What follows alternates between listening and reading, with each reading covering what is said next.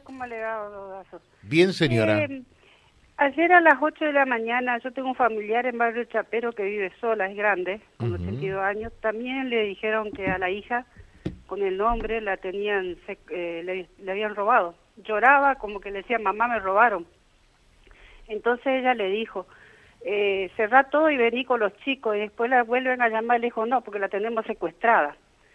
Y ella lo que hizo es agarrar, cerrar la casa e irse. Y llegó a la calle y no, no la tenían secuestrada. Y a la hermana, eh, ya en Malabrigo, a las 4 de la mañana le pidieron dólares. Mm. Así que a cualquier hora te llaman en el fijo. Sí. Claro.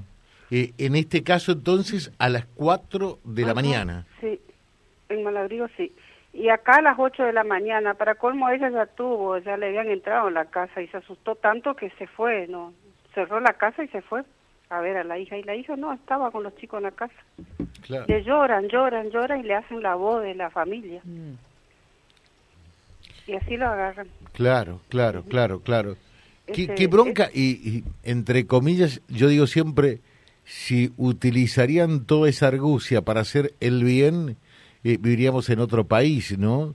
Eh, pero únicamente para engañar a la gente, realmente. Y para vivir de arriba a los pobres viejos, porque a ellos agarran más que nada. No, no van a, a la gente joven, van a la gente adulta que los asustan. Ujú. Sí, Claro. acá yo, yo tuve en mi casa, a mi marido lo llamaron llorando y le dijeron, tenemos tu hijo secuestrado en Córdoba, si no nos das plata lo vamos a matar. Y le dijo, bueno, bueno, corto y voy a buscar. Y nosotros no tenemos ni un hijo en Córdoba. Ujú. Mm, Esa fue la diferencia.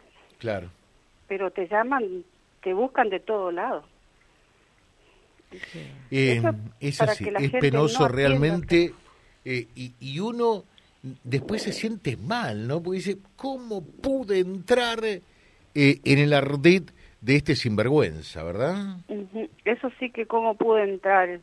Y, y buscan a la gente pobre, que yo no sé cómo saben, cómo están tan, eh, tan al tanto al día del nombre de toda la familia acá. Y yo pienso que ha de haber alguno de acá del local que, lo, que vende a la gente, que hace la logística, porque Ujú. no puede ser que sepan tanto el nombre, que sepan tanto el apellido.